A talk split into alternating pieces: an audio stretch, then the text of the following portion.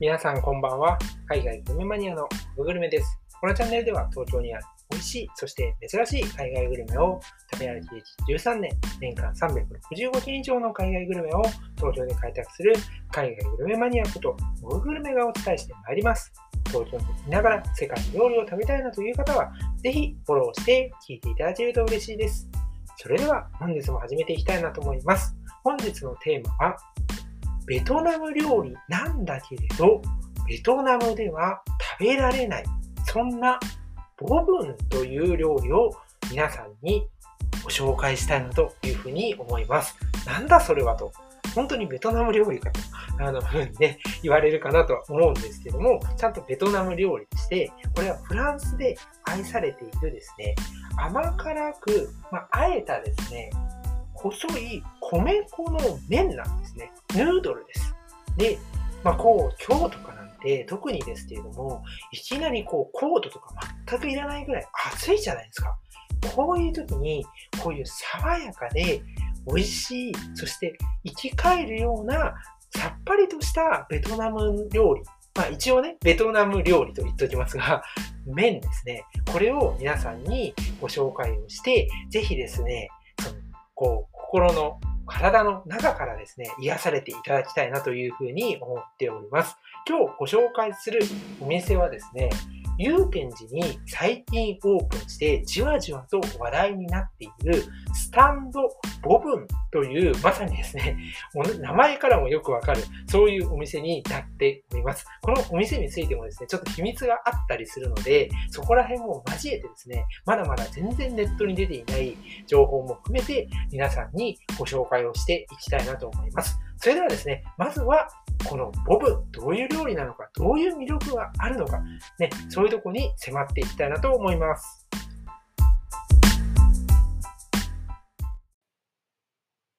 ボブまあね、本当に聞いたことない方が大半かなと思います。一応ね、ベトナム料理なんですけれども、非常にですね、ヘルシーな、そんな料理になっています。なんでかっていうと、いろんなですね、お野菜が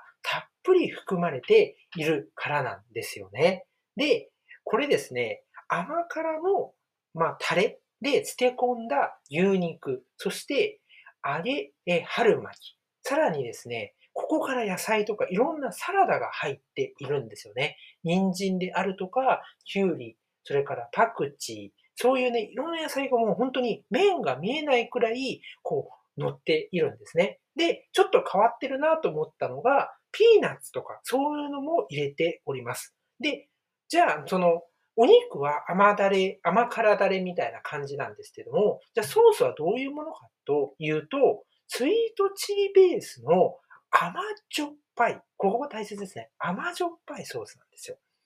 だからですね、別にその、なんていうの、味が薄すぎて、ちょっと淡白すぎて美味しくないな、みたいな、そういうことは全然ないんですよね。なのに、お野菜もたっぷりで、すごく爽快な、こう、生き返るような風味を楽しめる、そういうですね、料理になっています。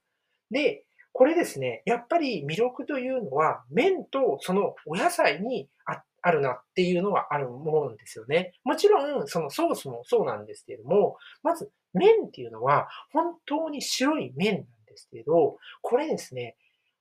コシがあるんですね。すごく細いんですけども、だって細麺っていうぐらいなんで細いんですけど、細いこの米粉の麺なんですが、コシがあるんですよ。で、やっぱりそれはもちろんその冷たくして麺が引き締まってるっていうところもあるんですけれども、この麺の作りっていうとか、そこがこだわりがあってですね、このスタンドボブンさんでは、麺を、こう、作られた麺を、こう、なんて言うんだろう、運ばれてきたもの、それを使うっていうわけではなくてですね、このお店に製麺機がありまして、その麺を、そのお店で作ってるんですよね。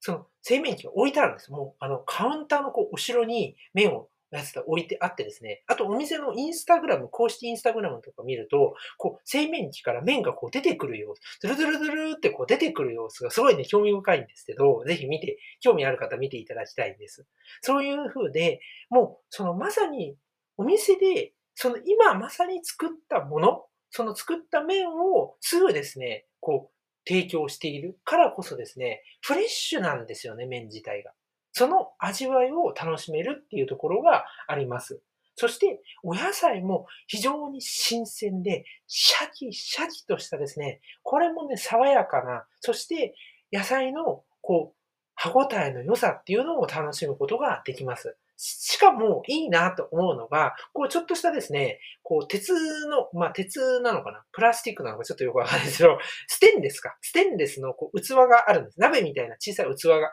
あって、そこに麺がまず乗って、で、まあソースとか、あの、タレですね。タレを入れて、さらに野菜を上からどんどん乗せるんですけど、こう、お店の入ったところが、こう、ライブキッチンみたいになっていて、ここで、こう、麺を入れて、さらにこう、いろんな野菜を、こう、サブウェイとかあるじゃないですか。あの、お野菜をパンに入れてきますよね、どんどん。ああいう風な感じになってて、その、見てられるんですよ。でき、できるまでが。すごいね、それが興味深いなと思います。あと、私的にやっぱり欠かせないなと思ったのは、この揚げ春巻きですね。揚げ春巻きめちゃめちゃ美味しくて、この表面はパリッパリッという香ばしさとともに柔らかさがあって、まあ、日本とかね、あの、中華の春巻きとか好きな方いると思うんですけど、あれって少しこう、脂身も、脂身というか、まあ、カリッと揚げられているものの、やっぱり油の、その、なんて言うんだろう、食感とか味わいっていうのはあると思うんですが、こちらのこうベトナムのこう味春巻きって、そういうのはなくて、本当に全体としてめちゃめちゃ軽いんですけど、その食感は残っていて、おあの美味しいんですよね。なんかね、なんだろう、野菜のシャチシャチ感とよく似てる食感があるんですよ。これがね、美味しいなと思って、これも結構ボリュームバンバンバンみたいな感じで入っててですね、すごいね、ボリューム満点なんですよね。だから、こう、ヘルシーだし、爽快な味わいなんだけれど、しっかりとお腹も満たされるっていう素晴らしい料理だなっていうふうに思います。っていうのもあってか、やっぱりね、女性のお客さん、さらには、あの、高齢者の女性の方とかも、あの、テイクアウトされていて、結構やっぱりね、女性のこうハートを掴んでいるなっていうところはありますね。まあ、ベトナムって、まあ、ベトナム料理ですね。あの、女性にすごく人気っていうのはもちろん前提としてあるんですけれども、やっぱりこの料理自体も非常にこうヘルシーながらもしっかりとお腹がいっぱいになるっていうところ、そしてね、あの野菜をいっぱい取れて、こう、栄養をちゃんとこう取れる。今ね、こう寒暖差が激しくて風邪ひいたりとかする方もいらっしゃるじゃないですか。インフル流行ってたりとか、そういう時にこう、体のね、健康を整えるっていうところでも大活躍のね、料理だなと思います。しかも美味しいしね。もうこれがポイントだよね。やっぱりあの、私もあの昔、あの、なんだろう、昔なんか大学生ぐらいの時にね、あの、これ余談なんですけど、あの、陸上をずっとやってるんで、周り長距離とかいるとめっちゃ出てるじゃないですか。だからなんか自分が別に痩せ、太ってなくても太ってるように見えるし、感じるんですよ。そうするとね、あの、超ダイエットをしてたんですよ。なんか、こんにゃくダイエットとかね、おでんのこんにゃくしか食べないみたいなね。あの、よくわかんないことしてたんですけど、寒天ダイエットとかね、あの、全く通じませんでした。っていうのもね、あの、全然、あの、まあ、言っちゃ失礼なんですけど、それだけずっと食べ続けても、まあ、美味しさってないじゃないですか。やっぱね、あの、美味しくて、さらにこうね、それでもヘルシーみたいな、こういう料理ってね、ほんと貴重だなって思いました。ちょっと脱線したんですけど、まあそういうのがあってですね、あの、この料理ぜひね、皆さんに食べていただきたいなと思います。で、あの、これちょっとまた、あの、余談というか、まあ、由来みたいなところをお話しすると、この母文っていうのは、母っていうのが牛っていう意味で、文っていうのが麺っていう意味らしいんですね。だから、まあ、あの、先ほどにもう最初に申し上げた通り、甘だ甘辛の、まあ甘いかな。甘いタレで、こう、煮込んだというか、その牛肉、つけた牛肉が入っているっていうところなんですよね。で、やっぱりね、これね、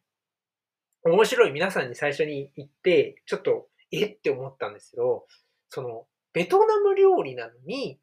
フランスで食べるんですよ。フランスですごく人気なんですよ。もしかしたら、あの、女性の方とかで、まあ、フランス大好きな方いらいらっしゃるじゃないですか、いっぱいね。あの、パリとかを中心として。あっちで食べたことがある方、もしかしたらいるかもしれません。ただ、東京といえども、このボブンってすごい珍しいんですよね。ベトナム料理屋さんは結構ありますよね。あとはエスニック料理屋さんとかで、まあ、ベトナムに限らず、アジアのね、東南アジアの料理をミックスで出されてたりするとこあると思うんですけれども、このボブンっていうのを前面に押し出して、あの、料理として展開しているっていうのは、本当ないなと思っていて、だからこそやっぱりこだわりが詰まってるよね。さっきの製麺機がちゃんとお店にあって、自分のところで作っているとか、そういうところもあってですね、非常に魅力的なんですよね。面白いですよね。あの、ベトナムで食べないのに、ベトナム料理でね、あの、他国で人気っていうね、それはすごい面白いなというふうに思いました。こう、ストーリーにもね、ちょっとこう、興味をそそられるというか、そういうものになっています。で、まあ、あの、バインミーってあるじゃないですか。えー、フラ、フランスの影響を受けた、あの、ベトナム料理として、あの、サンドイッチですね、ベトナムの。あれもいろんなお野菜が入って、あの、フランスパンで、あの、挟んで食べることで有名ですよね。まあこれもあの、バインミー私のブログとかでもめっちゃ私バインミー大好きなんで、なんか食べ歩きまくりまして、十何選ぐらいあのまとめてあるんで、もし興味ある方はブログ見ていただけると、東京のね、いろんなバインミー屋さんをまとめています。あの、個人的にじゃあどれが一番ですかって、そんな全部見るのめんどくさいよっていう方いらっしゃると思うので、言っておくと、あの、高田の馬場にあるですね、バインミー、あとあの、名前が星、星ね、あの、星の、えー、なんていうの、マークみたいなのあって、バインミーバインミーっていうお店があるんですよ。これもめちゃめちゃ有名なんですよね。あの、これ、なんだかんだめちゃめちゃ有名なんですけど、やっぱりね、これ押しますね。本当に現地の感じがある。あの、私も実際に現地で食べてたり、あとフランスでも食べたことあるんですけど、バインミー。やっぱね、すごく似てるって思います。それぐらいこだわりがあるし、あとあの、バインミーバインミーさんって、高田馬場を皮切りとしてですね、あの、都内に5店舗だったかな、店舗展開してるんですけど、それぞれでね、ちょっとずつね、オリジナルメニューがあったりするんですよ。その店舗にしかないような。だからそれをね、楽しんでもいいかなというふうに思います。確か、2号店が水道橋、3号店、4号店が吉祥寺で、5号店が神保町だったかな確かね、そういう風だったと思います。あの、ぜひ行ってみてほしいなという風に思っています。ちょっとね、脱線しちゃったんですけど、まあ、あの、フランスの植民地であったっていうところがあって、やっぱりベトナム料理っていうのはフランスの影響を受けているし、フランスとこう密接な関係があるんですよね。だからこそね、こういうボブンとかもね、そういうところであったりはするというところですね。で、まあこれをね、あの出されているのが、祐天寺っていう東急線とか、あれ？東急線以外止まるのかな？大井町線って止まるのかな？ちょっとすいません。あの、ど忘れしちゃったんですけど、東急東横線沿いにある駅の、本当に駅から徒歩、まあ、5分以内では普通に着く、そういう近さにある、えー、スタンド、えー、ボブンというお店になります。で、このスタンドボブンさんは、実はですね、有名なお店のですね、姉妹店として新たにオープンしているんで、まあ、そこら辺も含めて、このスタンドボブンさんのことから、あとですね、あの、まあ、姉妹店さんのこともそうなんですけど、実はですね、まあ、フランスとさっき関係があるよって言った通りですね、微妙にですね、フランス菓子を出してたりするんですよ。まあ、この中で私が1個食べて、これはぜひ皆さんにも紹介したいなと思ったものがあるので、それを次のチャプターでご紹介していきたいなと思います。スタンドボブでですね、もう一つちょっとね、あの、フランスと似たっていうところで、フランスのお菓子をですね、何点か置かれているんですね。で、それもですね、あの、専門のこう作る方がいらっしゃって、たまたまね、あの、その方も、あの、そこの私が伺った時にね、後ろにいらっしゃって、ちょっと、あの、軽くご挨拶をさせていただいたんですけど、この方がね、作ったですね、お菓子で、あのフランスのですね、ブルターニュ地方というところに伝わっている、まあ、伝統的なお菓子、ファーブルトンというのが、すごくですね、あの、美味しいので、ぜひ皆さん、あの、デザート感覚で楽しんでいただきたいなというふうに思います。で、あの、ファーブルトンって、見た目はね、なんかね、ちょっと一瞬見るとカヌレに似てるな、みたいな風に思う。ちょっとカヌレって、こう、縦長になってるじゃないですか。少し上にこう長いですよね。でも、ファーブルトンって、こう、ちょこっとこう、それがこう、なんていうの、横にこう、平たく、軽く平たくなったような感じで似てるんですよ。すごくね、あの、食感とかも似ていてですね、あの、なんか一瞬見るとね、間違えちゃうような、そんなお菓子なんですけど、あのカヌレはもうなんか昨年、特にこう、ブームみたいな感じでいろんなカヌレが出てきてましたが、ファーブルトンはね、意外に知られていないんですね。で、ファーブルトンはカヌレに比べて、こう、なんていうのかな、コクっていうところではちょっと抑えめなんですけれども、しっとりふかっとした生地は結構カヌレとよく似ているんです。そして、ファーブルトンのいいところは、こう洋菓子、まあ、フランスのね、伝統菓子ならではの、ほ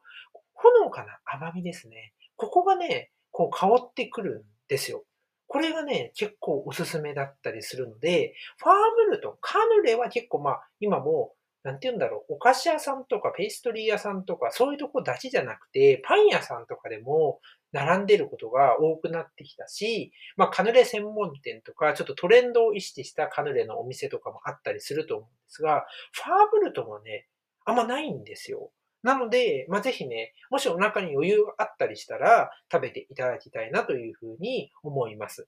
で、まあ、こんな風にしてですね、スタンドボブンさんっていうのは最近オープンされたんですけれど、非常に魅力的なお店であり、さらにですね、同じ東急線沿いにあって、学芸大学っていう、あの、まさに学芸大学ですね。あの、教育学部がめちゃめちゃ有名な、あの、国立、ん？公立大学？国公立大学？